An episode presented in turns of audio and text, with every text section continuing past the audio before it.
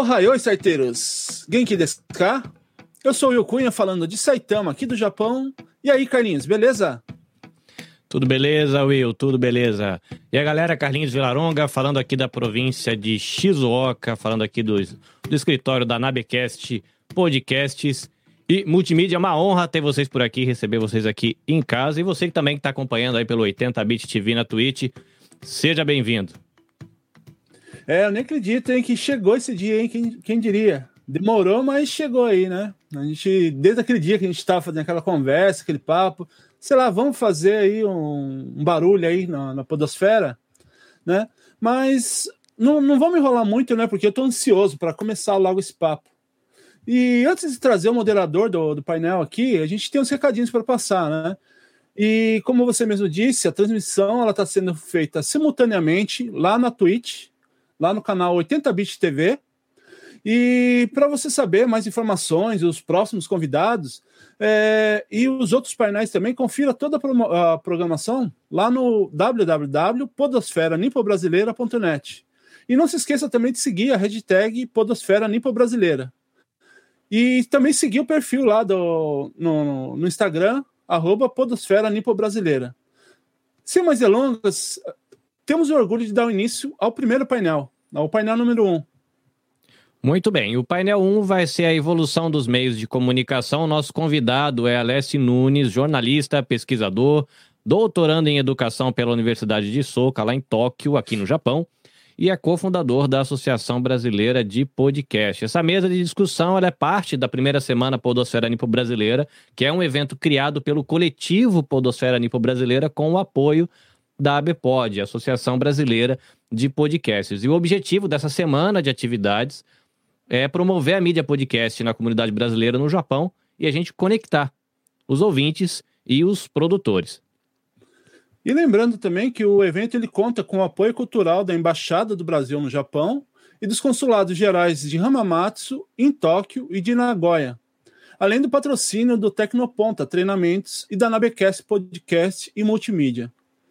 Então, eu gostaria também de chamar aqui para a mesa, Carlinhos, se você me permitir, o nosso moderador. Queria apresentar aqui para quem está assistindo o Renin, o host lá do Dropzilla e o co-host lá também do Press Startcast. E aí, Ro... e aí, Renin, beleza? Fala aí, galera, beleza? Que é o Renin do Dropzilla. E bora lá, cara. Não sei o que, que deu em vocês aí para chamar o cara do, do podcast caótico lá para botar ordem na mesa. Mas bora lá. Então a gente vai deixar aí com você. A gente vai ficar aqui escondidinho aqui e você ap apresenta a galera então, beleza? Demorou, bora lá.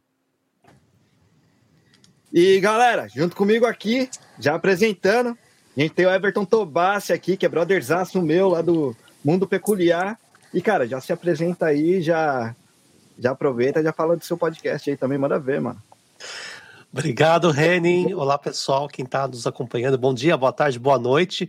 Depende de onde você estiver aí nos assistindo. Eu sou o Everton Tobassi, sou jornalista. Tenho um podcast, Um Mundo Peculiar, que trata de assuntos peculiares, é, enfim, sobre tudo. Então, dá uma conferida lá na, nas principais plataformas de áudio que vocês acho que vão curtir um pouco. Tem muita coisa de Japão, porque eu estou no Japão agora, mas prometo produzir coisas de outros lugares também, assim que a pandemia deixar, né? Mas obrigado, obrigado, Renin, por, por me convidar para estar nessa mesa, que vai ser bem bacana. É a minha área e eu estou muito feliz de poder debater aqui, conversar com o Alessi, que é uma pessoa muito querida que eu acabei conhecendo aqui no Japão. Ah, vocês já se conheciam já então, cara? Conheci. Legal, legal. Aliás, vou dar os créditos para quem merece os créditos aí, quem juntou a mesa aqui foi o Juca lá do WasabiCast, cara. Abração para ele, aliás. Eu vi que eles estão ouvindo a gente aí, né? E vamos continuar então. Junto aí comigo, a gente tem também lá do Otaku no Kisaten, a Umeko Mikan. Fala aí, Mikan, beleza? Oi, gente, aqui é o Umeko Mikan, eu sou do Otaku no Kisaten, podcast Otaku, é nipo brasileiro. Tô falando aqui de Shizuoka também. Muito obrigada pelo convite, gente. Estou muito agradecida. Legal, valeu. E também a Yumi, não é a primeira vez que a gente troca ideia, né? lá do E aí? Zaço, né, o Vitão. E se apresenta aí, Yumi. E aí, gente, bom dia, boa tarde, boa noite para todos. Eu acho que sou a única que estou aqui no Brasil, falo de São Paulo. É... Tá um calor da preula aqui, mas vamos lá. É, não tenho um podcast, né? Mas às vezes calha de eu participar de alguns episódios do podcast do meu querido amigo Vitor, que se chama No Japão.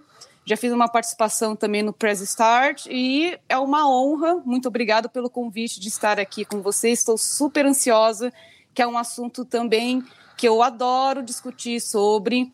E vamos lá. E também, logicamente, tem que chamar aqui o Alessi Nunes, que topou aí e trocar ideia com a gente sobre esse assunto aí. O cara é, tem, é, tem né, renome, é historiador e tudo mais. Então, o cara vai estar falando aí com, com. Como é que fala? Pô, me ajuda aí, Everton. Fugiu a palavra, cara.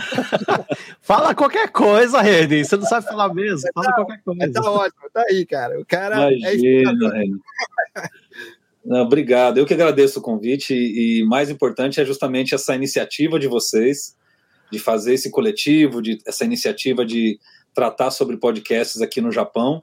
E meu nome é Alessi Nunes, eu moro aqui, em Japão, aqui no Japão, em Hachioji, que é uma, uma cidade aqui de Tóquio, e estudo, faço doutorado agora na Universidade Soka, uma universidade que fica aqui nessa mesma cidade.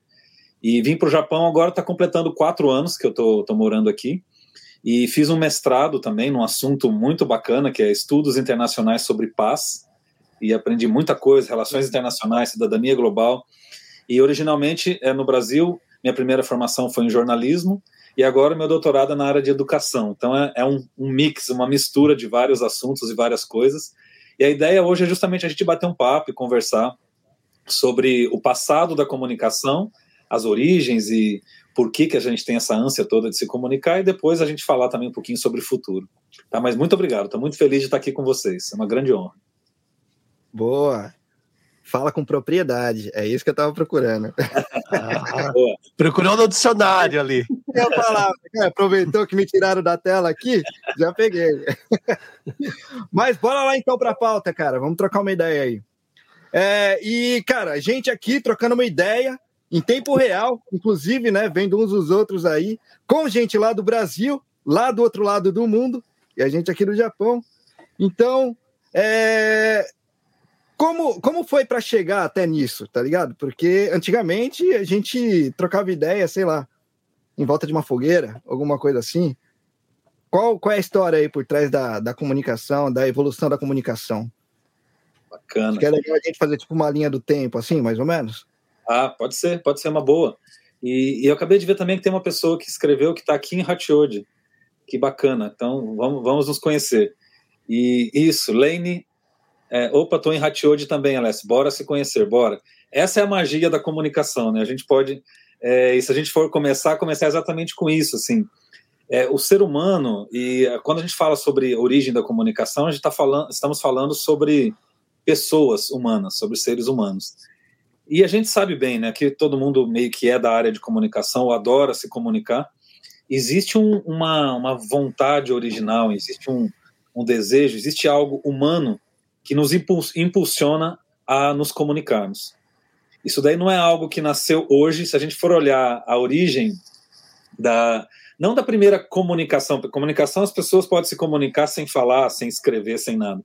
Mas só para a gente ter uma ideia, né, as primeiras coisas escritas elas, elas são datadas de 3.500 anos antes de Cristo. Né? E eram, são, são tábuas que estavam, são escritas cuneiformes, que eles chamam, e elas estavam escritas, são códigos que foram descobertos muito tempo depois, exatamente para criar essas maneiras de se comunicar. E, em paralelo, na, isso daí é, foi no, no Ocidente, em paralelo, na China também, um pouco tempo depois, encontrou-se também é, textos e escritos na, em pedra, escritos em outras formas, enfim.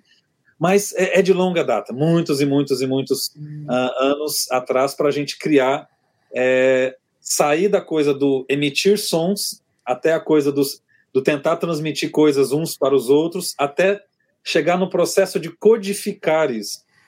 Então, o processo de codificar a comunicação é, ele, é, ele é muito humano. Ele é, não existem outros animais e outros seres aqui no planeta, a não ser os seres humanos, que fazem isso com a propriedade que a gente faz, obviamente. Então, esse processo é longo. De 3.500 anos antes de Cristo, a gente tem esses primeiros registros do, do, de escrita, realmente.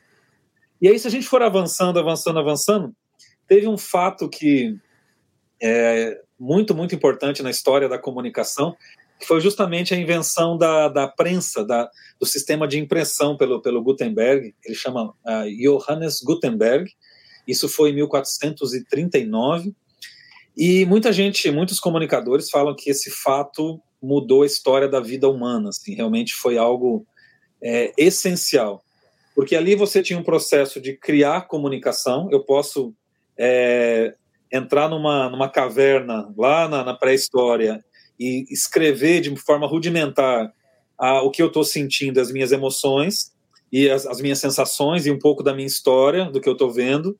Eu posso depois escrever também isso daí em, em pedra, em argila e tudo mais, e deixar isso para a história. Agora, outra coisa é conseguir reproduzir isso numa escala. Então, essa transição ela é extremamente importante e ela marca realmente uma mudança, uma mudança de paradigma, uma mudança drástica no processo de comunicação.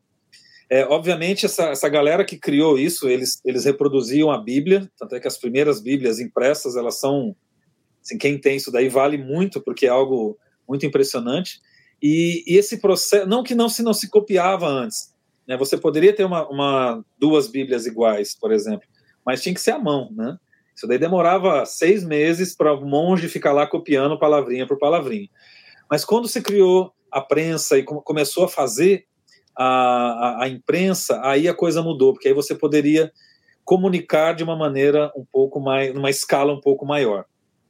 Então isso daí começou a ampliar e aí dali para frente chega onde a gente está hoje, né? Você tem a invenção dos jornais logo em seguida, depois você tem uma série de outros inventos e experimentos da, da humanidade que eles foram realmente é, moldando e melhorando essa habilidade nossa de se comunicar.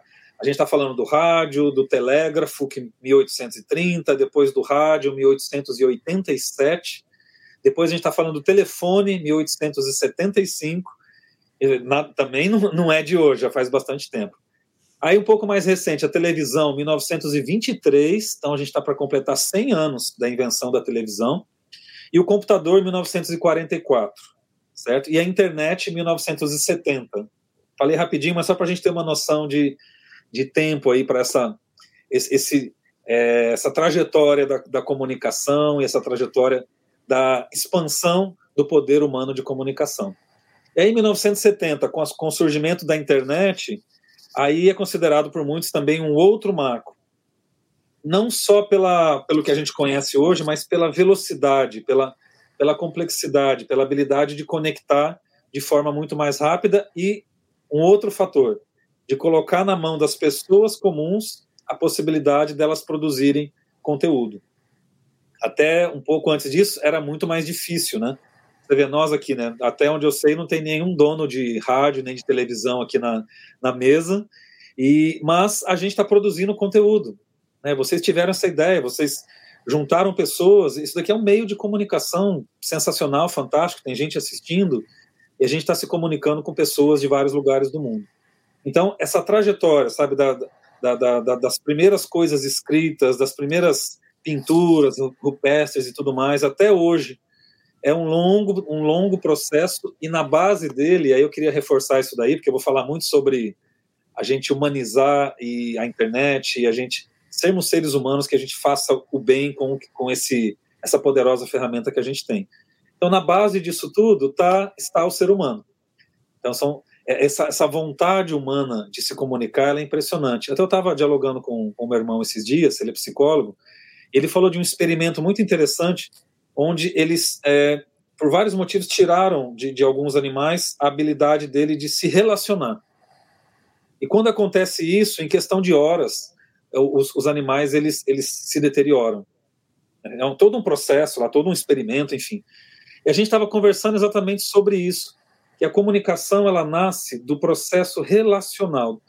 Não existe pessoa que consegue viver sem se comunicar, sem se relacionar. O ser humano ele é ele é fruto do relacionamento com outras pessoas.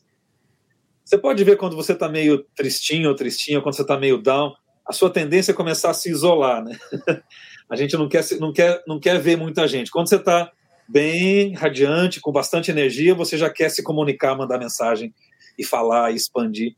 Então, o ser humano ele tem essa, é, quando por ele estar vivo, a vida nele faz com que ele se comunique o tempo todo, com que ele se relacione. Então, a comunicação nasce dessa coisa quase orgânica humana de desejo de se relacionar, desejo de, de comunicar informações, desejo de receber informações, de fazer comércio, de, de trocar ideias, trocar ah, figurinhas, enfim, nasce de tudo isso. Então, esse caldeirão todo humano é que está na raiz de toda essa comunicação que a gente tem hoje. E a gente sabe, chegando agora, no século 21, 2021, a, a comunicação humana está aí na internet, 5G, aqui no Japão já se fala muito na 6G, a gente está avançando bastante sobre isso.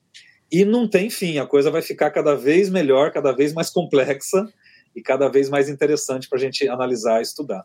Então, basicamente, o resumo da, da desse processo de comunicação está aí nesse comecinho. Bacana, Alessi, eu queria aproveitar esse, esse, é, esse gancho que você deixou aí dos meios de, de comunicação, desses instrumentos, né? Você citou alguns aí muito importantes, o rádio, a televisão, né? O, o a, a, impressão. É, enfim, mas independente do meio, uma coisa, você também tocou nesse assunto aí, falou da, da, da, vontade do ser humano de querer se comunicar.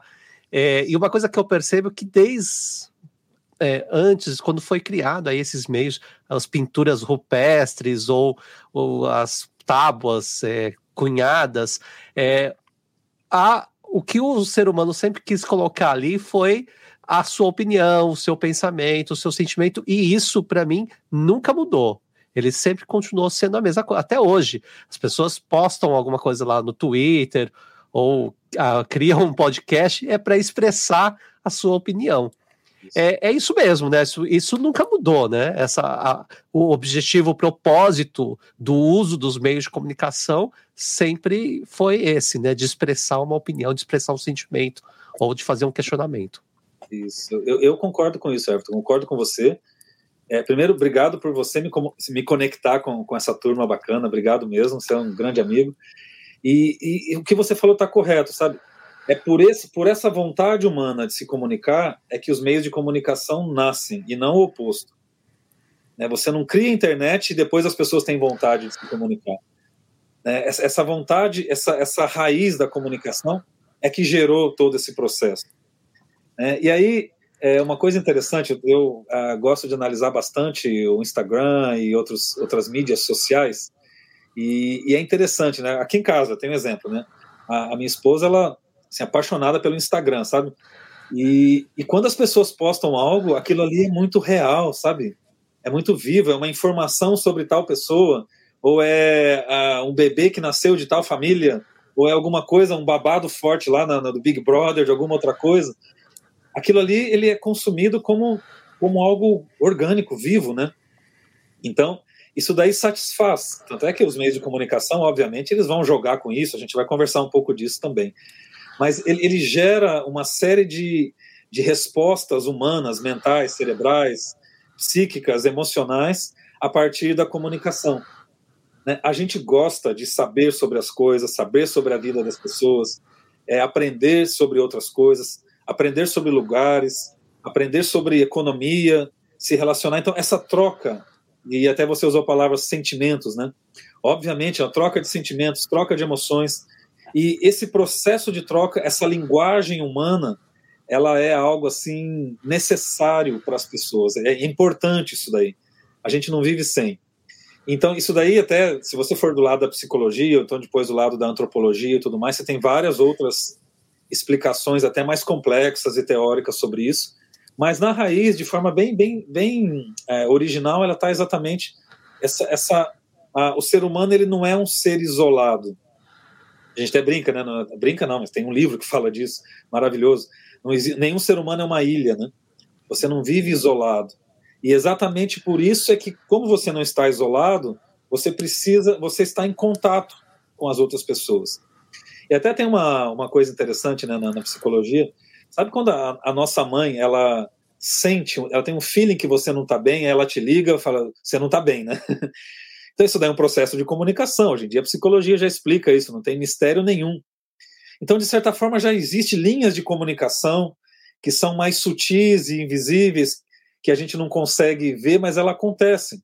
É quando você ama muito uma pessoa, os processos de comunicação com ela não, nem precisam passar pela voz. Você já troca olhares, você já entende, você já, já, já, já sabe os códigos ali. Então isso daí é humano. Né? Então o que a gente vê hoje, que são os meios de comunicação, as estruturas imensas para as pessoas se comunicar, como por exemplo um celular ou outras coisas que são, tem tecnologia, tem milhões ali de coisinhas e de detalhes, eles existem exatamente como uh, efeito dessa vontade humana, desse desejo humano. Né? E é por causa disso que faz tanto sucesso. Né? Então, é exatamente por isso que hoje a gente tem a internet com bilhões de pessoas usando e tudo mais. E até o Rogério, acho que perguntou sobre a questão das fake news. Acho que a gente pode deixar um pouquinho mais para frente, né? Se quiserem comentar agora também. Ou a gente, a gente vai falar disso mais tarde, mas vocês que sabem, eu não sei, Everton, se você quer entrar nessa esfera eu agora. Acho que alguém, é, eu acho que vão falar. Vai, entrar na parte da, da, da, da, internet, aí acho que a gente pode falar das fake news. Eu, eu antes de passar para a próxima pergunta, desculpa, eu só queria complementar. É, uma coisa que eu achei muito interessante ler esses dias, uma comparação Hoje a gente tem o cancelamento, a gente fala aí, é, todo mundo se expõe na internet, né? Na, enfim, hoje a gente usa a internet, mas você tem outros meios aí, é, jornais, enfim, rádio, podcast, e as pessoas expõem uma ideia. Quando um grupo de pessoas não querem ou não gostaram eles fazem, eles cancelam. A gente tem a cultura do cancelamento. Mas isso não é uma coisa atual. Não é uma coisa nova, não é uma novidade. Nós tínhamos isso na Inquisição, por exemplo. Então, as pessoas iam, só que era um linchamento é, real. As pessoas iam lá e aí o cara perguntava, ah, essa daqui, fazia um julgamento ali na hora, e só que ali era uma coisa um pouco mais cruel, eles linchavam mesmo, jogavam pedra, enfim, tinha vários tipos de ou morte, no caso, a, a caça às bruxas, a gente tem vários exemplos aí ao longo da história, ou seja, o linchamento hoje que a gente tem virtual, ele nada mais é que uma evolução de coisas que nós tínhamos lá muito, muito antes da Bíblia até. Era mais literal. Só fazer um comentário em cima disso que você tá, falou agora, que eu lembrei de uma coisa. Eu assisti uma palestra esses tempos do, do Karnal, e ele estava comentando sobre uh, o pessoal que acredita na Terra plana, por exemplo, né? Que fizeram uma pergunta para ele, achando um absurdo, como é que pode alguém acreditar nisso tal. Ele fez um comentário e falou: oh, na verdade, nunca tivemos tão poucas pessoas que acreditam nisso. É, era muito mais antes. Está diminuindo, entendeu? A diferença, e aí, aí um complemento meu, né? A diferença está que hoje uma única pessoa que expressa essa opinião dela, por exemplo, no Instagram, o mundo inteiro pode saber disso. Então, é, a internet, ela, de certa forma, ela tornou um pouco igual o espaço para as pessoas se comunicarem. Então, um post seu, um post meu tem o mesmo tamanho, né? É, é a mesma. Se, se, o seu for é bem feito mesmo, ele viraliza mais rápido do que o meu, mesmo que eu pague para isso. Então, é, isso daí fez com que a coisa ficasse um pouco caótica. É esse caos que, que a gente fica um pouco amedrontado, que a gente vai conversar aqui também hoje, né? Mas é isso, assim, é, o que a gente vê na internet existe na humanidade há muito tempo. Não é de hoje que a gente vê tudo isso que a gente está vendo. É que hoje a coisa ela é mais fácil de ser acessada, ela tem outras maneiras mais rápidas de se espalhar, inclusive. Né? Aliás, é por isso que, se for comparar com as mídias que a gente já teve, as anteriores mesmo, essa é a primeira que não é uma via de mão única, né? Isso. Então, qualquer coisa que você posta lá, você tem um feedback, é quase instant... é instantâneo, na verdade, né? É, e... vocês falaram. Desculpa. Desculpa. Pode falar. Manda ver, manda Vocês ver. falaram do linchamento que não é mais público, mas eu acredito que existem algumas notícias quando uma pessoa é acusada de alguma coisa, e aí tem o linchamento público, sim, que já aconteceu algumas vezes, com uma, inclusive com uma senhora que foi acusada de, de ser endemoniada, alguma coisa assim lá no Rio de Janeiro, não foi? Que ela foi linchada. Então eu acho que é um negócio que acontece ainda, é, só que agora a gente fica sabendo em tempo real, né? A gente não fica sabendo é, em, em, telefone sem fio, né? De você ficar falando de uma pessoa para outra pessoa para outra pessoa, né? Então eu acho que isso acontece ainda assim da mesma forma como acontecia antigamente, só que a gente fica sabendo mais rápido.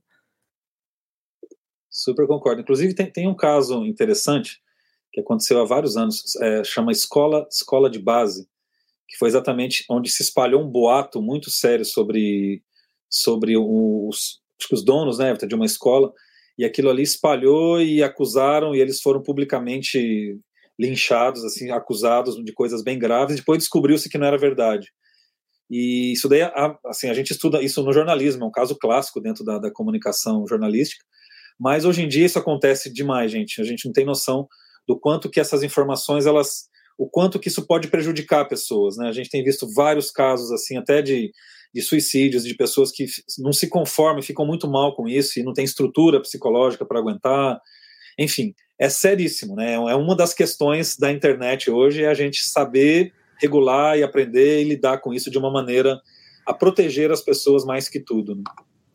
É o, o, o caso da escola base. Bom, eu vou entregar minha idade aqui, né? Mas a gente, ela mudou o jornalismo é, a gente estuda, como o Alessio disse, a gente estuda na, na faculdade, mas eu presenciei, eu, eu estava ali nessa cobertura da escola básica. Quer dizer, eu não cobri diretamente, mas eu participei de discussão de pauta, enfim, eu, eu vivenciei aquele momento. E realmente foi um. É, foi uma. Foi uma mudança muito grande para o jornalismo, porque muitas as mídias grandes deram é, vocês podem pode colocar aí Globo, Folha de São Paulo, acho que a Folha não deu, Estado de São Paulo, enfim, foi uma a gente chama de barriga isso no jornalismo, que é uma, uma notícia falsa, foi plantada e todo mundo caiu nela. Até porque a pessoa que estava dando a informação era uma pessoa de confiança, que era o delegado. E, e, e os donos eram acusados de é, violência sexual contra, contra as crianças. Era uma pré-escola.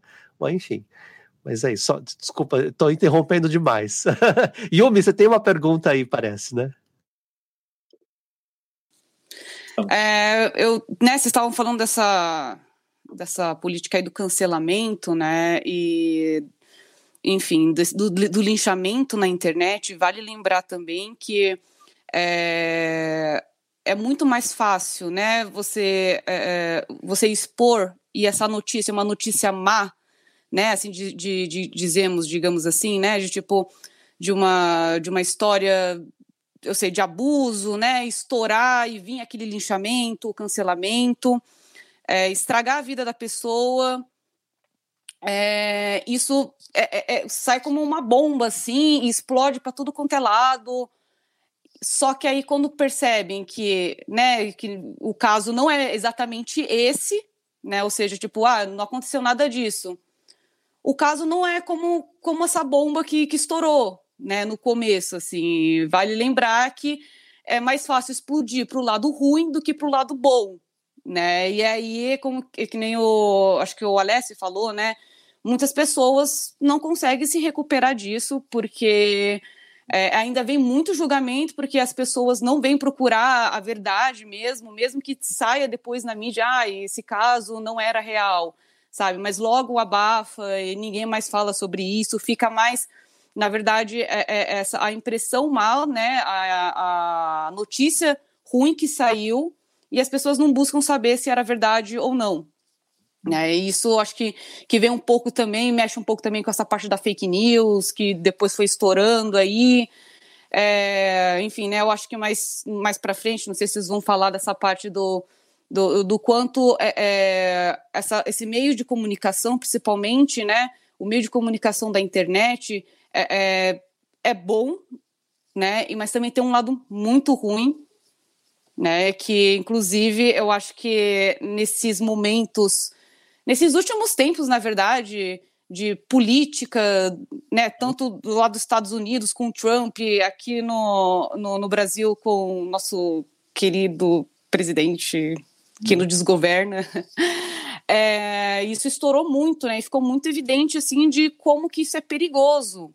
Isso. Das pessoas acreditarem real em terra plana ou em cloroquina, sei lá. E, Yumi, posso fazer um comentário em cima disso? Bem legal você tocar nesse ponto, se você me permite. O, Por favor. porque é, você essa questão da, da, das fake news, né, até tem um amigo muito legal, ele, é, o César, que estuda, ele estuda sobre isso na Unicamp, no laboratório de jornalismo lá, ele estuda só sobre fake news. E ele tem produzido várias coisas legais. E o que é interessante a gente entender, assim, que às vezes a gente acha assim, não, a fake news que eu recebi no meu WhatsApp, ela foi produzida pelo meu tiozão lá, o tiozão está em casa de bermuda, ele que escreveu, não, não é bem assim que a coisa está acontecendo hoje existe uma indústria por trás disso. Sim. Sabe? E uma indústria invisível, a gente não sabe, a gente não vê, ou os que sabem não, não reportam isso, mas é, é algo extremamente organizado, com muitos recursos, uhum. muitas vezes muito mais recursos do que os grandes jornais. Entendeu? Então, a coisa está estruturada de uma maneira que essa, essas notícias falsas, com, com tendências ideológicas que querem atingir um alvo e produzir resultados, por exemplo, eleitorais ou ou outras coisas, ou, ou destruir pessoas, ou mudar a pauta do dia, ou abafar uma pauta explosiva do dia por causa de outro assunto. Isso daí está muito bem estruturado e arquitetado.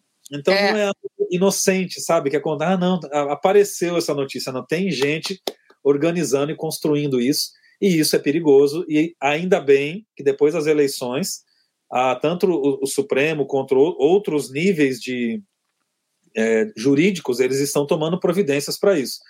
Demorou, eu acho que podia ter sido a coisa muito mais rápida, a gente já sabe disso daí, lá desde a época das eleições e antes e tudo mais, mas é um processo complicado, porque como é que você vai controlar certas coisas?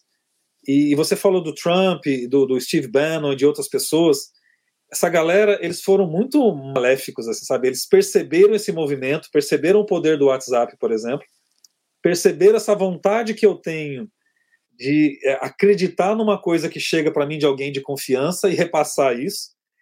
Isso foi feito um estudo imenso, assim, psicológico, para você, sabe, eu vou, uh, sabe, uh, vamos imaginar assim, Everton, tô te passando essa notícia aqui, é bem séria, viu? Você passa para o outro, aí ele pega aquilo ali, ele confia em mim, é a confiança que faz ele passar e a vontade dele acreditar naquilo lá. Então isso daí fez com que a, a, a, essas pessoas fossem desviando a noção de verdade das pessoas passo a passo, passo a passo, até elas acreditarem naquilo que eles, que eles querem. Então isso daí é bem grave, bem sério. Né? Até mesmo porque uh, você pega jornais é, ou meios de comunicação que geralmente tratam de, de notícias mesmo, é, geralmente eles têm um tempo de apuração e tal, e como na internet a, a, as notícias correm muito mais rápido, né? Muitas vezes, inclusive, os meios de comunicação acabam pegando notícias que saíram na internet antes de apurar e soltam essa notícia como Tem até um, exemplo que eu acho bem engraçado. Esse daí foi feito pra, por pegadinha mesmo, não sei se vocês conhecem, vocês devem conhecer. O Cid do Não Salvo. Né? Há uns anos atrás, aí na época da Copa, na última Copa ou na penúltima Copa, ele, meses antes, ele começou a trabalhar em um site em coreano ele fez um site em coreano, ele alimentou aquele site todos os dias com notícias da Coreia, mas era totalmente fake. Ele ia no, ele colocando notícias reais e tal. Então, quando começou a acontecer a Copa, o que, que ele começou a colocar lá? Que a Coreia do Norte estava falando para a galera que eles estavam ganhando a Copa e que eles ganharam a Copa. E na verdade foi uma pegadinha dele. E essa notícia saiu no mundo inteiro. Que a Coreia do Norte estava falando internamente que eles ganharam a Copa do Mundo. Quando, na verdade, não tinha acontecido nada disso. Foi uma pegadinha que foi feita pelo Cid do Não Salvo e rodou o mundo. Em jornais, inclusive, no mundo inteiro. Por causa dessa velocidade, né? E, e... Tem... Depois começa uma guerra aí, não sabe por quê, né? Tô, me... Tô mexendo com a Coreia do Norte, gente. Exatamente. Não, e, Na verdade, e... a Coreia do Norte mandou depois. A, o consulado da Coreia do Norte no, no Brasil foi uma das Coreias. O consulado mandou uma carta para o Cid, é, e aí ele já recebeu a carta, né, travada. E, na verdade, a Coreia do Norte deu risada e falou, cara, isso daí só prova. Aí eles falaram, fez a propaganda deles lá, só comprova que o Ocidente é, consegue ser enganado facilmente, blá blá blá, e foi todo aquele negócio lá, né? Mas eles levaram isso daí na boa, mas realmente corria esse risco, né? Eu, eu acho. Desculpa. Eu acho Pode... que o, o Cid deve ser uma pessoa que para quem estuda viralização, deve ser muito interessante de estudar, porque ele consegue ter umas ideias de gênio, assim, para realmente mexer com o mundo inteiro, né? E ele é uma pessoa que, tipo, saiu assim, ficou famoso viralizando com esse tipo de coisa. É, e uma das primeiras fake news que, nesse, que segue aí o estilo do Cid foi uma rádio nos Estados Unidos que é, no dia 1 de abril uma, fez uma pegadinha falando que é, eles fizeram bem, muito bem feito uma produção é, fazendo como se o, o mundo estivesse sendo atacado por alienígenas. E muita gente entrou em pânico, acreditou na, na pegadinha da rádio, mas era dia 1 de abril. Enfim, a gente tem que tomar cuidado também aí, porque às vezes a gente se esquece que a comunicação é, tem um, a gente tem um poder muito grande nas mãos, que é a comunicação. E aí, uma palavra, você pode é, salvar uma pessoa, mas você pode também matar uma pessoa até. É, eu tenho uma pergunta, né, é, para vocês que estudaram jornalismo, né, são jornalistas. É, eu tenho percebido, né, é, principalmente nesses tempos de, nos tempos passados de eleição, que vai começar novamente ano que vem, Deus me livre, mas enfim, né? É, eu percebi, né, que nem vocês estão falando assim, que o, poder nas mídias sociais, principalmente no WhatsApp, é, cresceu pra caramba, assim, né, de, de se comunicar com, com, com as notícias, é, rola uma cacetada de fake news, né? E aí eu percebi né? Que assim, puxa vida, né? O que, que, acontece com essas pessoas? Elas não vê o jornal, elas não pesquisam, elas não, não, não, não pesquisam para saber se realmente é verdade ou não. Como que elas podem acreditar numa coisa que você manda ali por mensagem, sabe? Ou que você vê pelo Facebook, pelo Twitter, pelo Instagram, né? É uma pessoa fazendo uma, uma, uma live no YouTube porque tem isso também, tem vários, surgiram vários canais, na verdade, falando sobre política, falando sobre a terra plana, falando sobre cloroquina, falando sobre milhares de coisas e, e afirmando, na verdade, muitas fake news, né, e colocando assim, é, entre aspas, né, as provas delas referente a isso, a esses assuntos, uhum. né, e aí, é, é, enfim, né, eu vi assim que é, eu percebi que o, o, jornalismo em si, as notícias que os jornalistas fazem com base em pesquisa, né, que deve ter um puta tram para você saber se isso é verdade ou não, para vocês realmente escreverem a matéria e publicar, né, acaba perdendo um pouco a força, porque uhum. eu percebi, principalmente com, em relação a, a amigos, família, né, que eles falam simplesmente não, jogam um, um site X com uma notícia que é, entre aspas, bombástica, né? Aí você vai ver o nome do site, boatos.org. Aí você fica assim, ó, gente, vocês leram o, o, o, nome do site, né? É, a minha pergunta é, né? Vocês acham que o jornalismo, né, é, é as notícias mesmo, sérias que vocês procuram evidenciar tudo, né, e postar ali, seja, sei lá, pelo É o País, pelo, pela Veja, pelo, enfim, né, vocês acham que perderam a força com essa, né, com a, com, com a, com a entrada desse, dessa nova força que é pelas mídias sociais, WhatsApp, enfim? Interessante essa pergunta. Uh, eu, assim, uh, eu tenho minha posição sobre isso, até porque eu acompanhei o jornalismo uh, nesses últimos 15, 20 anos.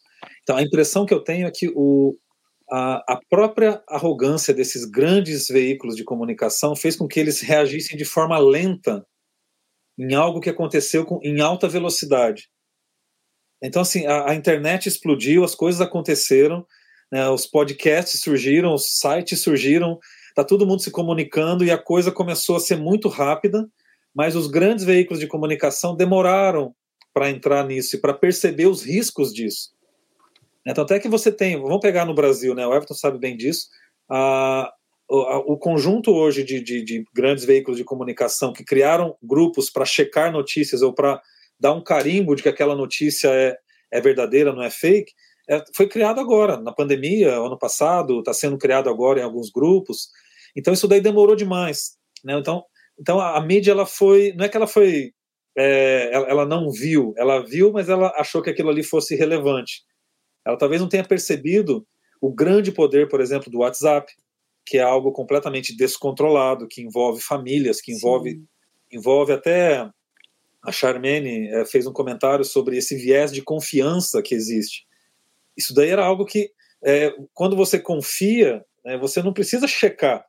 Né? Uma pessoa que você confia te manda uma informação, você não vai, ah, mãe, eu vou checar se o que você falou é verdade ou não. Então aquilo ali, ele, ele traz uma carga emocional natural, e o que, o que teve de diferente foi exatamente ah, essas pessoas que criaram essa indústria por trás para jogar com isso. E para fazer só deixa, só, só, só, deixa eu falar uma coisa, né? É, é. Você falou que tem aí uma carga emocional porque eles envolvem até a mãe no meio. é, mas olha, eu vou te falar uma coisa, viu? Eu, eu, eu sou a prova de que eu discuti muito, mas muito com, com meu pai, assim, sabe? Porque ele jogava muita fake news e eu falava assim, pai, isso é muito perigoso. Pesquisa. E aí eu ia atrás, eu ia atrás dessas fake news e pesquisava, assim, olha, isso aqui tá errado, é isso aqui que aconteceu, tal, não sei o quê. Uhum. Mas olha, é difícil, viu? Você Sim. perde amizade, você perde. perde até a família se deixar, viu? Não, eu acho que nas, nas, últimas eleições não teve nenhuma família que saiu ilesa desse processo todo. Mas o, o, o Zaca, ele fez um comentário agora há pouco ali, falando sobre é, as, as, próprias mídias de comunicação de massa, elas também têm um jornalismo tendencioso, né? Além das fake news, o Márcio Zaca. Temos o jornalismo tendencioso igualmente nocivo para a sociedade. Gente, sempre tivemos, né? desde a época do Marx, desde a época do começo dos jornais, não, não, não é de hoje que os meios de comunicação eles são tendenciosos, porque, gente, a mídia é algo muito poderoso. Então, onde tem poder, tem possibilidade de corrupção, possibilidade de manipulação, tem dinheiro envolvido, porque tem interesses humanos por trás. É, se você sai na página da Folha de São Paulo, por exemplo, amanhã você tem um milhão de, de, de pessoas atrás de você, ou se você sai numa grande TV. Então, quem está por trás disso, né, é óbvio que aí vem a ética jornalista, jornalística também, que é algo que por muito tempo é, segurou a onda disso e tentou ao máximo, né? Nós jornalistas, eu por exemplo tive uma formação de ética muito grande. Assim, quando eu vou publicar uma coisa, além de revisar a gramática daquilo exaustivamente, é, é checar se aquilo ali está bem, se aquela informação ela não é só verdadeira para mim. Esse é o ponto, né?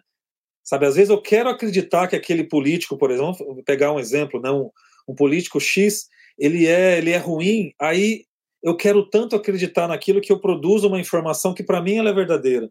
Mas a informação para ser correta, ela precisa ser checada, verificada, analisada. Eu preciso ouvir o outro lado. Tem uma série de coisas que eu posso minimizar isso. Né? Então a, a, minha expectativa é que a internet agora ela precisa passar pela sabedoria das pessoas. A gente tem que entender que quando você compartilha algo, pelo fato das pessoas confiarem em você, ela vai exatamente é, acreditar que aquilo é verdade. Então a responsabilidade é sua. Né? A pessoa que compartilha, você é um meio, né? meio de comunicação, passa por você e você está espalhando isso daí para as outras pessoas. Então não é porque te agrada que é verdade. Essa é uma coisa que eu aprendi no jornalismo. Tem tanta coisa que eu gostaria, bem que podia ser verdade, mas peraí, não é. Eu sei que eu gostaria porque eu queria falar mal daquela pessoa, mas não é necessariamente verdade.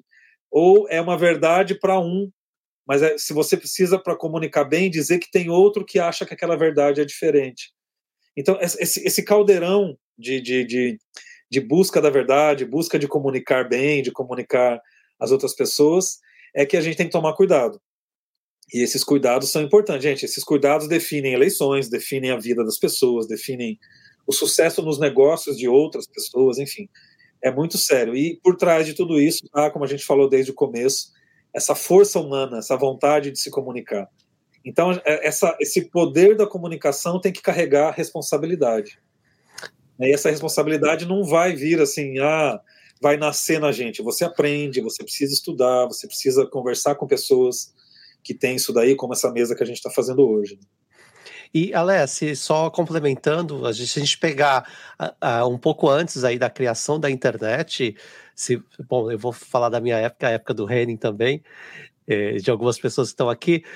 Mas antigamente, na minha época, a gente estudava, a gente, todo mundo comprava a Barça, né? A enciclopédia Barça, ou a gente ia fazer pesquisa na, na, biblioteca. Então, naquela época, na época de eleição, por exemplo, eh, chegavam informações, então seu vizinho falava: olha, eh, aconteceu isso, isso, aquilo. Não tem, não tinha, a gente não tinha internet, então não tinha como checar se aquilo era verdade ou não, a gente levava aquilo como verdade. É, e aí, com a internet, isso é, é, a fake news facilitou, né? Ela se espalhou, se espalha mais rápido. É, e, e aí, isso é um perigo. E eu acho que a solução para combater a fake news é a educação. A partir do momento que você tem um, uma população educada e que sabe é, buscar, ou sabe quais são os seus direitos, ou sabe fazer pesquisa e sabe entender a lógica ou criar é, a sua própria narrativa, eles vão saber que aquilo é falso ou não. Então, acho que a, combater fake news é com a educação, não tem outra forma. Isso e aí eu é. queria, eu queria emendar já que você citou é o Marx, né? É, então, aquela ideia do Marx, né, de que a mídia é a criação da burguesia para a burguesia, você acha que ainda é válida, ainda hoje? E você acha que a imprensa, ela cria essas opiniões se, ou simplesmente ela permite que se ativem ou se confirmem opiniões já pré-existentes? Porque é, o nosso amigo, esqueci quem foi agora, mas citou agora há pouco, da manipulação da mídia, isso sempre realmente aconteceu, não só com a mídia, né? As pessoas manipulam outras pessoas. Então, é, a, a, a, imprensa, de, de certa forma, ela está aí também só para fazer isso, né? Para é, confirmar opiniões que já sempre existiram. O que, que você acha disso? É, questão maravilhosa. E a gente tem que pensar o seguinte: vamos falar um pouquinho do Marx, né? O Karl Marx ele foi um gênio porque ele conseguiu analisar o que estava acontecendo na época dele. Então ele precisa ser entendido dentro daquele contexto histórico, né? E no contexto dele surgiu, é, estava surgindo uma, uma, um grupo de pessoas chamada burguesia, que eram pessoas que estavam em ascensão, pessoas que começaram a ter acesso à comunicação, acesso ao dinheiro, acesso à possibilidade de não só trabalhar, trabalhar, trabalhar até morrer, mas elas, sabe, elas começaram a respirar e elas começaram a ter as possibilidades de aprendizagem, possibilidades de se comunicar. E nesse contexto tudo surgem os jornais e tudo mais. Então a ideia dele naquela época era exatamente assim: essa imprensa ela nasce para satisfazer essa vontade, esses desejos do dessa classe popular, dessa classe burguesa que começava a nascer. E óbvio, né? Óbvio que por trás disso nasce exatamente todo o sistema de interesses dessa classe também, o sistema de interesse da outra classe, da elite que quer se manter no poder e tudo mais. E exatamente porque tem uma, uma frase bem simples, mas que faz a gente entender isso. Quem controla a narrativa controla tudo, né? Então, sabe, a, a imprensa, ela, ela obviamente com os jornalistas, por isso que os jornalistas precisaram se organizar, estruturar, ter ética, porque eles controlam a narrativa, eles, eles criam ou eles relatam eles reportam a narrativa, o que está acontecendo. E isso daí, com o passar do tempo, desde a época do Marx, né, ele só percebeu o que estava rolando ali na época, e ele foi vendo que quando essa classe começa a ter acesso à informação e a produzir e a consumir informação, isso vai gerando um caos. Porque você tem muito mais gente interessada em fazer a narrativa. Certo? Quando a narrativa ela ela está na mão de uma pessoa, um dono de comunicação, sabe? Você tem lá, eu sou o dono da, da, de uma TV imensa. Então, o que eu falo é o que vai ser publicado. Eu tenho um poder imenso na mão. Agora, com ah, os meios de comunicação pulverizados, aí você tem é diferente.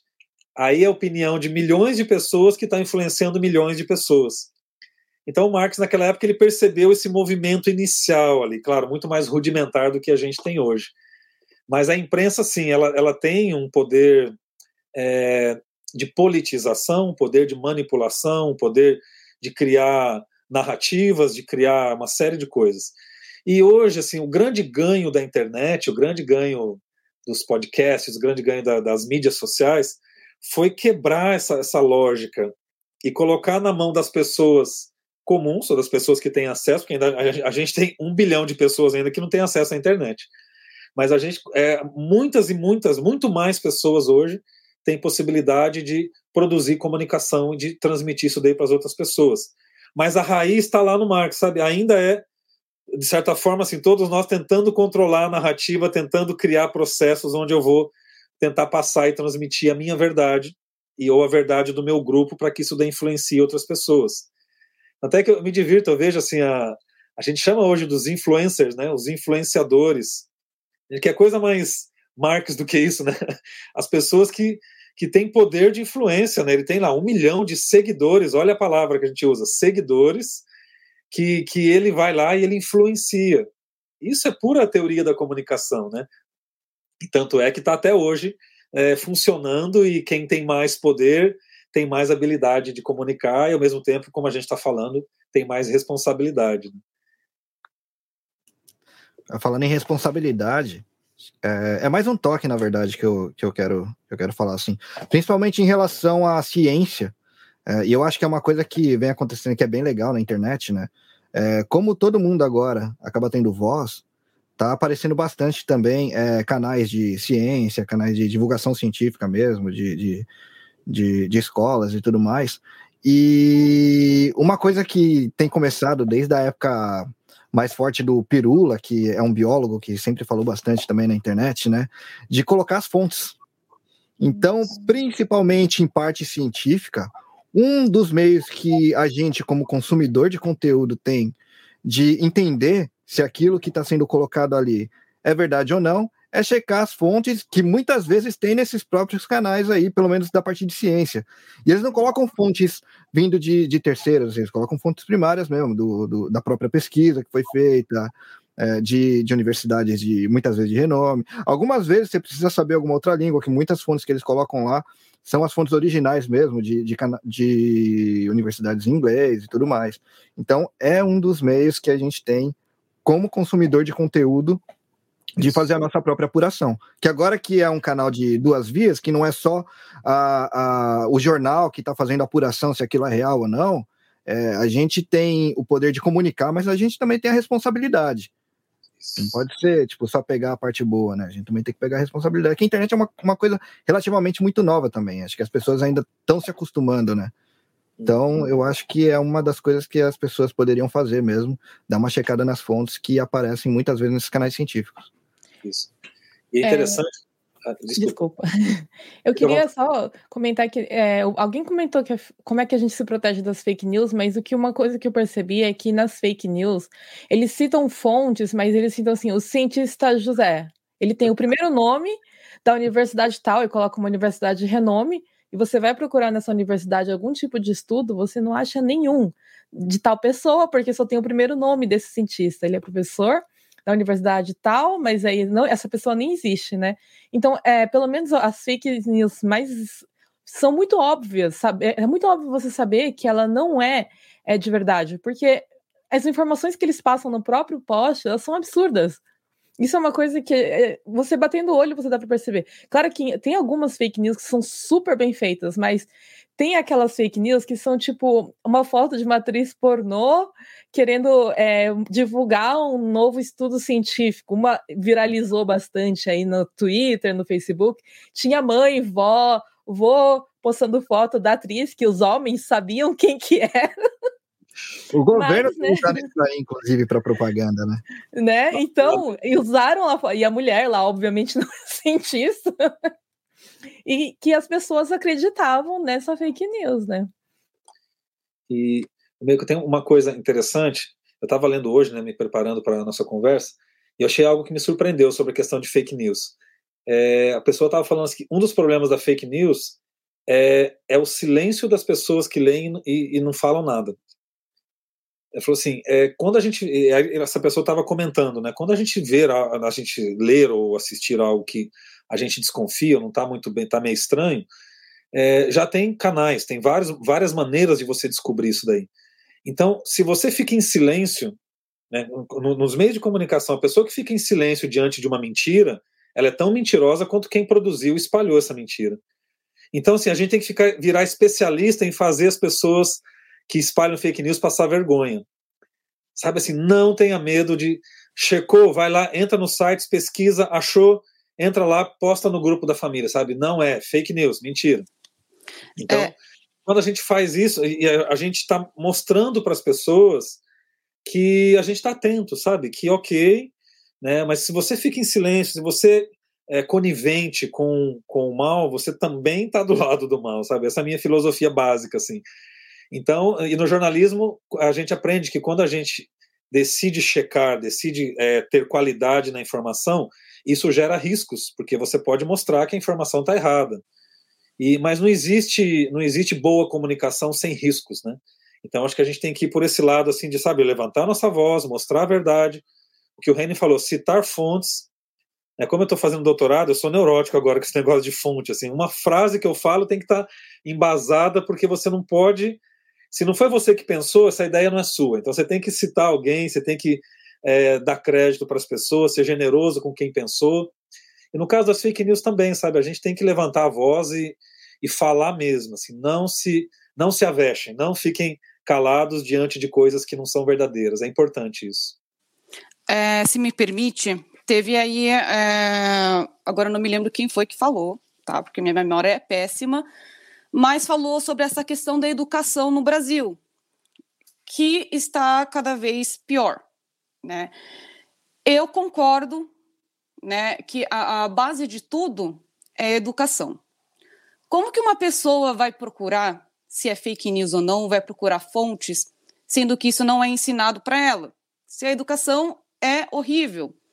Ou, melhor dizendo, como que uma pessoa no Brasil ou em qualquer parte do mundo, é, vai expor a sua opinião ou vai querer dialogar, né? Porque eu acho que o diálogo também é uma chave muito importante para tudo, né? Para relações, para, enfim. É, sendo que, vou, vou dar um exemplo. Aqui no Brasil, eu não sei se cortaram ou vão cortar as aulas de filosofia. Porra, né? Filosofar, gente. Filosofar, expor suas ideias, trocar ideias, né? Você não consegue. É, estão criando a gente para ser uma máquina na era da técnica, né? Onde a, as informações estão fluindo que nem a era da técnica, é tudo muito rápido, informações rápidas, né? É, uma mensagem, faça isso, tem que fazer aquilo, é, a, a, a, a, mensagem do WhatsApp, que agora você coloca, pode colocar dois, du, é, duas vezes para escutar o áudio super rápido. Gente, sabe, a gente não consegue assimilar, a gente não consegue digerir direito as informações, entendeu? É, então, eu acho assim que a, a educação é a base de tudo, né? Para você conseguir ver, é, pesquisar sobre uma fake news, para você conseguir debater com o parente, com a mãe, com o tio, de uma forma de um diálogo, de trocar as ideias, de, de expor as suas opiniões, não numa forma tipo grotesca, uma forma que, que parece que está atacando, que eu acho que é isso que acontece muito hoje em dia, né? É, é, é educação. Você tem que aprender isso, você tem que aprender a filosofar, você tem que aprender a dialogar. Yumi, é, complementando a sua, a sua, colocação, eu sou uma pessoa positiva, que acredita na, no lado positivo das coisas, né? Eu acho que as coisas podem dar certo. A pessoa que escreveu o comentário, esqueci também o nome dela, mas disse que o sistema quer que a, que a educação não, não, não, se, não evolua, né? No caso do Brasil. Mas a gente tem grandes exemplos no mundo de que, a partir do momento, o próprio Japão, a gente está no Japão, o próprio Japão, pós-guerra, o país pobre, as pessoas passavam fome. E em menos de 50 anos ele se tornou a segunda maior potência do mundo. Fazendo o quê? Investindo na educação. O Japão investiu simplesmente na educação. A gente tem Singapura. Singapura é outro país que investiu. Ele tinha, era um país ninguém queria, tanto que ele, ele foi é, separado da Malásia. Mas ele falou assim: não, não quero vocês aqui como parte da Malásia. E era um país pobre, de, cheio de imigrante. O que, que o governo fez? Ele era um território da Malásia e depois ficou independente. Ele investiu na educação. E aí tem regras, enfim, o país hoje é um tigre asiático, é um dos, da, das potências aqui da Ásia. Enfim, são vários exemplos, a gente for citar aqui todos, né? Mas é a parte também da, da, da, da carência da população. Eu acho que a partir do momento que a população pede isso e vai atrás e cobra do governo, é que hoje a gente está com, uh, infelizmente no Brasil está polarizado, né? Uh, uh, A gente está numa situação um pouco complicada e as pessoas não sabem o que quer, elas estão separadas, divididas, mas eu acho que se, se, se as pessoas focam nessa questão da educação, por exemplo, e exigem isso dos governos, municipal, estadual, federal, é, as coisas podem acontecer. O problema é que o nosso Brasil, o Brasil é um país muito grande, de extensão continental até, então é, os problemas também são continentais. Mas eu ainda acredito acredito no, no, Brasil, nunca vou deixar de acreditar, é meu país, e acredito que a educação é, é a chave para tudo isso.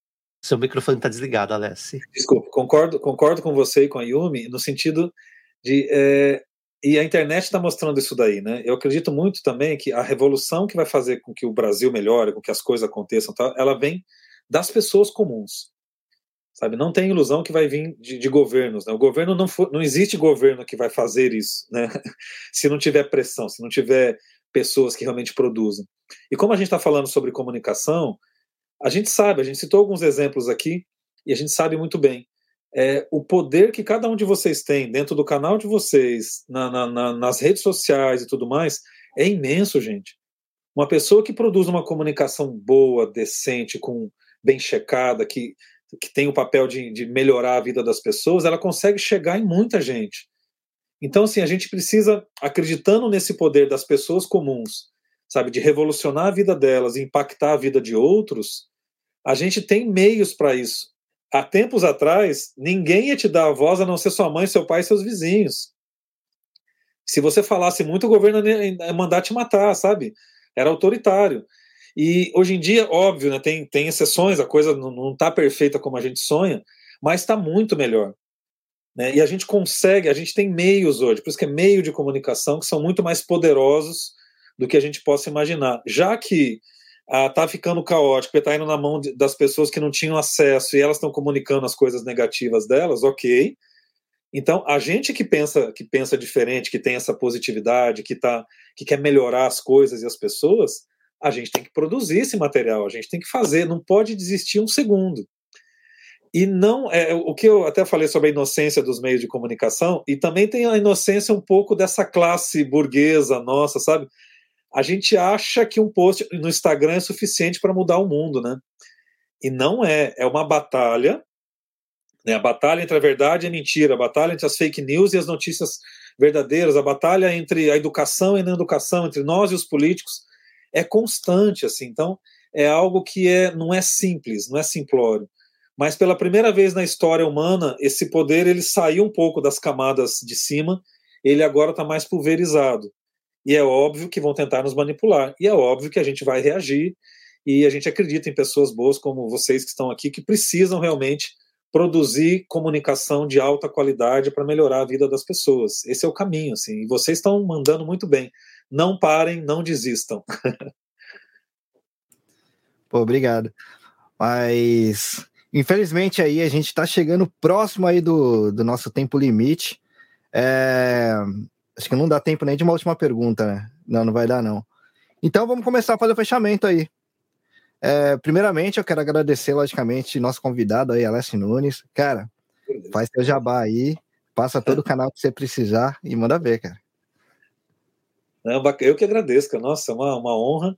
E o último ponto que eu queria falar, bem 20 segundos e já, e já encerrar, é sobre a questão do futuro, sabe? Vocês estão lidando com podcast, é, eu acompanho podcast desde que surgiu no Brasil, né? Fiz parte da fundação lá da, da Associação Brasileira de Podcast, uma galera muito legal que acreditou em algo que na época era lunático, assim, era algo muito muito inicial e hoje está aí bombando né, o Ricardo Macari, o Maestro Billy, uma galera toda que, que eu, eu tenho amizade até hoje. E esse pessoal, eles foram bastante pioneiros.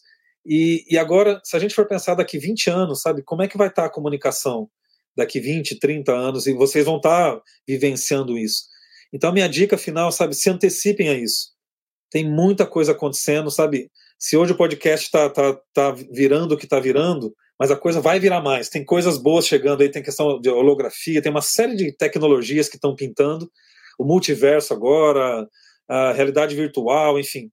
tá tudo bombando, então não vai parar só no áudio. O áudio ele vai se implementar e vai, vai vão criar oportunidades maravilhosas. Então usem isso daí para o bem e usem isso daí ao máximo, sabe? Então, em relação a Jabá, não tem, só tem meu Instagram, né, que é, está aqui, arroba Nunes, e quem quiser entrar em contato, a gente bate um papo e continua conversando. Obrigado por hoje, gente. Valeu mesmo. Obrigadão mesmo, cara. E indo de trás para frente agora, né? Uh, a Yumi. Yumi, brigadão mesmo por ter topado aí colar aqui com a gente, trocar uma ideia, trazer até umas perguntas bem legais aí para a galera. E faz o jabazinho aí pro Vitão, que o cara merece. Bem, estou muito feliz de ter participado aqui. Adorei, adorei a, a, a, pauta, adorei as perguntas, adorei conversar com vocês. E acho que é isso, né? É, é, esse diálogo que é muito gostoso. Poderia conversar a manhã inteira sobre isso, que ia vir mais assuntos mais importantes também. É, fiquei feliz do pessoal também, né, ter participado bastante, eu vi que bastante pessoas mandaram bastante perguntas e opiniões. Queria mandar um beijo para o meu amigo Caio, que também participou aí da, das perguntas. É, e obrigada, Vitor. Se não fosse pelo Vitão também, eu acho que nem sei se eu conseguiria estar aqui representando no Japão. É, ouço o podcast dele, é muito legal. Vocês vão me ver, ouvir falando bastante besteira lá também em alguns episódios. E é isso, gente. Espero poder ter outra oportunidade aí de me comunicar com vocês. Um beijão a todos. Legal, valeu, Yumi. E também a Mikan. Aliás, só para falar aqui, eu comecei a ouvir o podcast de vocês há pouco tempo e, cara, vocês estão arregaçando, cara. Obrigada. E até aí, já baixou, manda ver. Gente, é, Otaku no Kisaten é um, um, podcast que começou faz só um ano, né? Nós estamos fazendo focado no, na cultura otaku japonesa, é, pela visão nossa de brasileiros que moram aqui no Japão. Então, a nossa visão é um pouquinho diferente de outros podcasts otakus, né? E a gente tenta ser Mas assim, é que tem gente. Nós estamos em três, né? então tem pessoas com opiniões completamente diferentes das outras. Então é bem divertido de escutar. E muito obrigada ao Carlinhos por ter chamado, convidado a gente para participar. A gente está começando, mas mesmo assim a gente está muito honrado de poder participar dessa semana do podcast Nipo Brasileiro. Gente, sigam nossas redes sociais. A gente tem Twitch, Twitter, Facebook, qualquer rede social a gente está, é o arroba no, Otaku no tem. Muito obrigada por terem nos chamado, gente. Diogo, obrigado. E meu brotherzaço, Everton Tobassi, o cara mais competente que eu conheço de todos os podcasts aqui do Japão. Mundo peculiar. Manda ver, é. cara. Não, eu não vou fazer muito propaganda do meu podcast, porque eu queria aproveitar esses minutos para dizer uma coisa. É, eu acho que é, a gente tem que fazer a diferença. Eu vi que eu acompanhei algumas perguntas aí, não deu para a gente responder todas. É, é, é, difícil, é difícil, mas Uh, se você fizer a sua parte, você já está fazendo a diferença no mundo. É a história da, do menino que estava jogando estrelas do mar de volta para o mar, é, que vinham carregadas pela, pela correnteza. E aí um velhinho falou assim: ah, você não vai conseguir salvar todas. Ele falou assim: todas não, mas essa eu estou salvando. Então, assim. Uh, quando a gente produz um conteúdo, a gente tem que pensar nisso. Se você tem um ouvinte, trate bem esse ouvinte, porque você pode mudar a vida desse ouvinte. Isso eu estou falando no caso do podcast, mas uh, ah, para quem utiliza outros meios de comunicação. A gente tem que é, fazer a diferença na vida das pessoas e pensar de forma mais positiva. Então vamos terminar de uma forma mais positiva isso e vamos bola para frente. Obrigado para todo mundo por ter participado. Obrigado, Alessio, por ter aceitado esse convite. E fiquei. É, é, muito, muito feliz mesmo desse, dessa discussão, porque não é uma discussão fácil, ainda mais para. É, são podcasts muito diferentes aqui, mas eu acho que é bom para entender um pouco mais sobre o meio, os meios de comunicação, a evolução dos meios de comunicação. Muito obrigado mesmo. Valeu, Everton. E eu quero agradecer todo mundo aí que ouviu a gente até aqui. Valeu pelas perguntas. Pô, eu vou deixar um agradecimento especial aí ao Diogo, que ele é um dos ouvintes, aliás, ele é o ouvinte do podcast Nipo Brasileiro que mais dá apoio pra galera, cara. O cara tá aí desde o início, tá sempre aí trocando ideia com a gente, ajudando muito mesmo, e é isso aí. Abração, Diogo. Abração para todo mundo que acompanhou a gente aí, que mandou as perguntas aí para gente. E também é, ouçam lá, Dropzilla Cast, fazendo um pouquinho do diabo do Dropzilla. Mas eu só vou falar de um dos quadros agora, que eu acho que vem bem a calhar é, sobre o assunto que a gente está falando.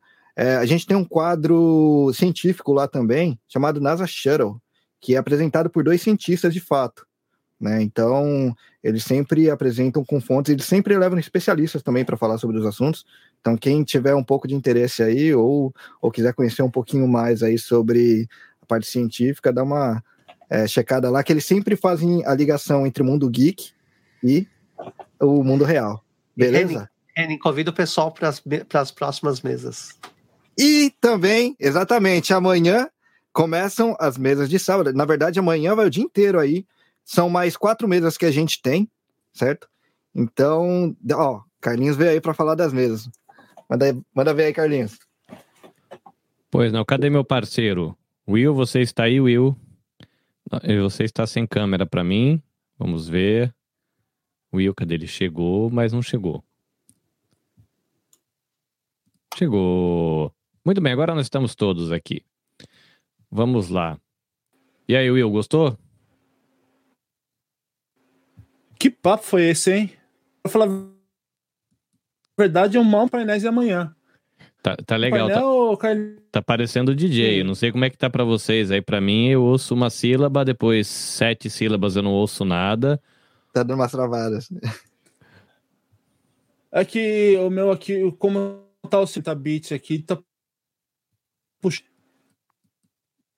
Beleza. Eu vou, eu vou seguir aqui porque nós não Carlinhos, mutou.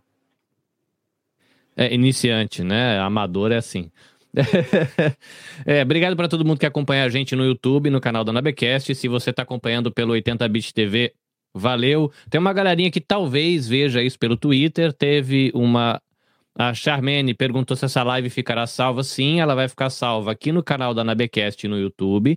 Ela vai ficar salva no 80bit TV, eu imagino. É, ela também vai ficar salva no Nabecast JP no Twitter. E os podcasts participantes eles terão liberdade de usar essa faixa de áudio e as demais mesas para publicarem seus respectivos podcasts. Então, se você quer ouvir esse bate-papo no seu podcast preferido, manda um e-mail lá para o seu podcast preferido no Japão, Dropzilla, enfim, o que você escolheu, tá? No que só tem, fala, pô, galera, põe o áudio aí que eu quero ouvir no perfil de vocês. E eu libero para eles e a galera pode publicar à vontade, porque afinal isso aqui é um esforço coletivo. Lembrando, né, o coletivo Podosfera Nico Brasileira envolve esses podcasts que estão na live de hoje, os podcasts que estarão nas quatro lives de amanhã, né? E alguns outros podcasts que não participaram desta ação, que é a primeira semana Podosfera Nipo Brasileira. Eu vou conferir aqui o horário para gente.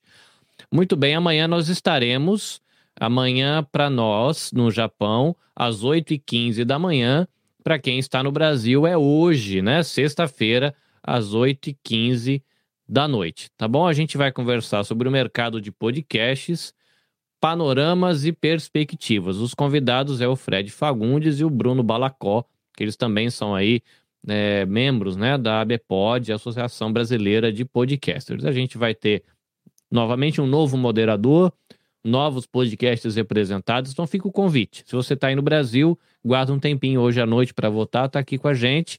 Se você está no Japão, passa sua xicrinha de café um pouquinho mais cedo, para você poder estar com a gente. 8 e 15 serão duas lives, tá? Uma começando 8 e 15 e outra começando 9 e 45.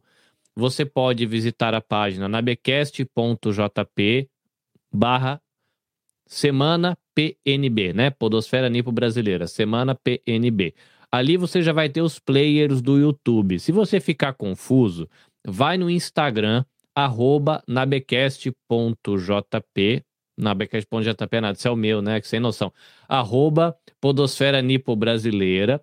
No link da bio, você já vai ter os players ali, os players do. Ixi, os players do YouTube ali no embed da, da paginazinha. Então vai ficar facilitar para você. Instagram, arroba Podosfera Nipo Brasileira, link da bio, e você já vai ter os cinco players ali do YouTube, tá? Se você está acompanhando pela Twitch, é só ficar ligado lá que a Twitch vai te avisar que você está é, recebendo aí um sinal pelo 80-bit TV. A todos os participantes, muito obrigado.